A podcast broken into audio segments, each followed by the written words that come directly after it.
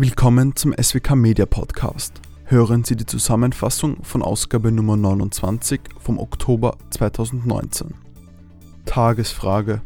Anpassung der Bewertung von Sachspenden erforderlich? Sachspenden aus dem Betriebsvermögen sind wie Geldspenden bis zu 10% des Jahresgewinns steuerlich abzugsfähig.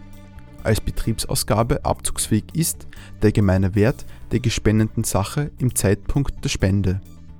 Ist dieser höher als der Buchwert, kommt es zu keiner Realisierung stiller Reserven.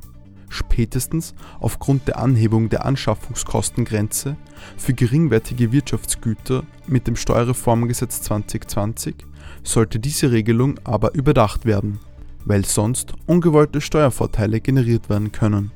Lesen Sie den SWK-Beitrag von Bernhard Häusler. Steuern zinsloses Privatdarlehen eines Beteiligten an seine ausländische Gesellschaft. Bei einer Nutzungseinlage in eine verbundene ausländische Gesellschaft sind gemäß 6 Einkommensteuergesetz Fremdvergleichspreise anzusetzen.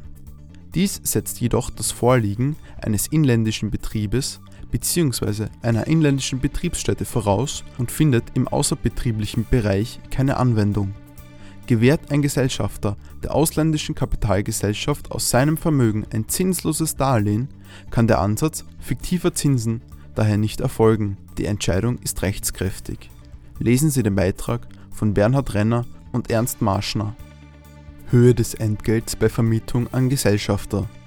Vermietet die Gesellschaft eine Immobilie an ihren Gesellschafter, so wird ein Mietverhältnis abgeschlossen, sodass synalagmatisch die Vermietung gegen Zahlung eines Entgeltes erfolgt. Fraglich ist, ob das Entgelt eine bestimmte Höhe erreichen muss, um von einer unternehmerischen Tätigkeit ausgehen zu können. Neue Judikatur des VWGH ist dabei zu würdigen. Ein Beitrag von Christian Prodinger. Verkauf eines Grundstücks mit darauf befindlichem Gebäude. Liegt bei Verkauf und Wiederverkauf eines Grundstücks mit einem darauf befindlichen voll funktionstüchtigen Lagerhaus eine mehrwertsteuerpflichtige Lieferung eines Baugrundstücks vor? Der EuGH hat diese Frage in einem Dänemark betreffenden Fall verneint, sofern der Umsatz wirtschaftlich unabhängig von anderen Leistungen ist und mit diesen keinen einheitlichen Umsatz bildet.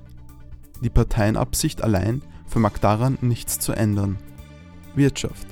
Latente Steuern bei Pkw-Leasing.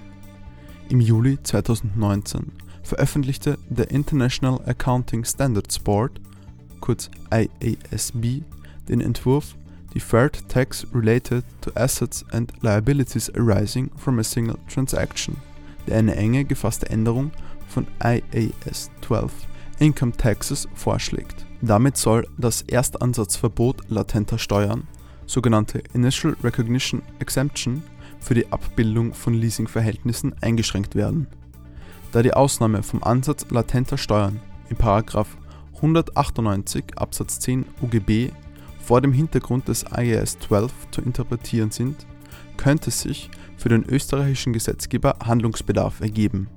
Dieser Beitrag von Claudia Schönhardt und Roman Rohacek stellt die geplante Neuregelung vor und prüft den Bedarf einer Rücksichtnahme zu 198 Absatz 10 UGB für den Bereich der Leasingbilanzierung auf Basis der international diskutierten Anwendungsfrage. Aus der jüngsten Rechtsprechung Markus Ahatz, Gerhard Gettke, Dietmar Eigner, Gernot Eigner und Michael Tumpel bieten eine Übersicht über die steuerrechtliche Judikatur der Höchstgerichte, darunter VWGH-Entscheidungen zur Vorsteuerberichtigung und der Reiseaufwandsentschädigung für Fußballspieler